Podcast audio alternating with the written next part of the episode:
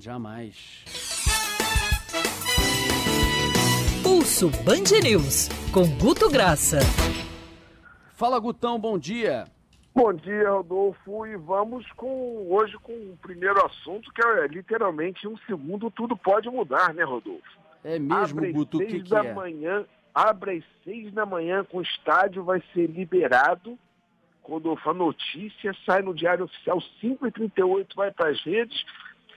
70% de quem comentou isso foi criticando, Rodolfo. Foi pesado. A mão foi É. pesada, não, não tinha aliviando, não. E era É muito mesmo? engraçado que tinha gente que não era dos mais ferrenhos, digamos assim, favoráveis ao lockdown, mas que trazia um volume enorme, Rodolfo. Aí a gente tem que entender a inteligência coletiva das pessoas, né? Uhum, É, uhum. Não estamos falando de nenhum fervoroso defensor de lockdown. Estamos falando que 35% das pessoas que criticaram essa medida, que já voltou atrás da liberação do estádio, 35%, Rodolfo, olha que coisa que parece quase que uma inteligência coletiva, ou uma ignorância coletiva, ou um sentimento coletivo, é fato. 35% reclamavam do seguinte, espera aí, pediram para não aglomerar no Natal e querem liberar estádio agora, não estou entendendo. Isso era quase que um mote muito grande das pessoas, que a gente acabou de sair de um momento que se pedia um lockdown, que pedia, desculpa, um isolamento, um distanciamento, que não nos reuníssemos no Natal, e essa pessoa estava recebendo impacto já às seis da manhã que o estádio estaria sendo liberado. Ou seja, foi um assunto que no Rio de Janeiro foi muito rápido e muito pesado nas redes, Rodolfo. Interessantíssima essa velocidade e essa velocidade do prefeito revogar também, né, Rodolfo? Que, Sem dúvida. que se diga aí de passagem. Talvez até reagindo um pouco a isso, sem a gente, ainda mais ele que tem frequentado muito as redes sociais, né? Sem dúvida alguma, observa daqui a colar. Era uma incoerência diante disso que você bem observou nas redes sociais, disso do final do ano e também de outros fatores, dados que a gente tem observado, né?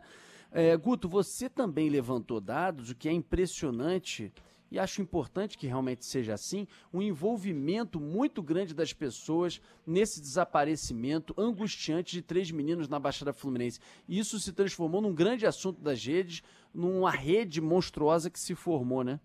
Exato, Rodolfo. O impressionante é que o assunto, primeiro, ele teve um altíssimo compartilhamento em grupo de WhatsApp. Grupo de WhatsApp, que em geral as pessoas estão estão mandando ou, ou brincadeira, ou meme, o assunto político, é uma coisa assim que você tem quase uma listagem do que se recebe com padrão de, da, que as pessoas costumam mandar. Esse foi um assunto que ele teve muito compartilhamento, porque, Rodolfo, se você notar, ele tem espetáculo de uma novela bizarra. São crianças desaparecidas desde o final do ano passado, esse assunto já frequenta a rede social, com uma presença na mídia também desde de janeiro, com alta densidade. Só que, Rodolfo, note, o que chama atenção, apesar do altíssimo grau de compartilhamento e do assunto ficar perdurando por 15 dias, a gente estimou que esse assunto tivesse quase que o dobro de repercussão que ele teria. Aí você começa a notar como a gente é engolido pelo Covid. Como o Covid acaba entrando nas nossas vidas, é, é exatamente esse tipo de assunto que a gente pegou similares, que você tinha engajamento nas redes abertas, você estava tendo um menor engajamento. E esse assunto acabou indo para o WhatsApp.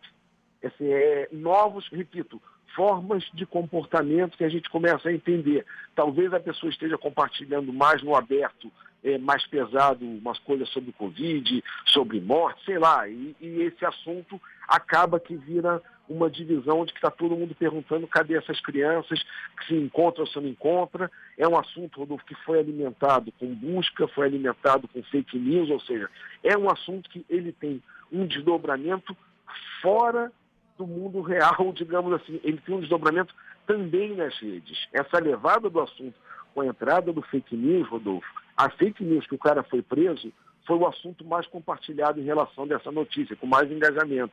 A gente entender É. um pouco isso. Porque está todo mundo esperando uma solução. E ali naquele momento foi apresentada por fake news que alguém tinha se confessado em função de um ritual de magia negra. Ou seja, a sociedade está aguardando um fechamento desse assunto, Rodolfo. Fato.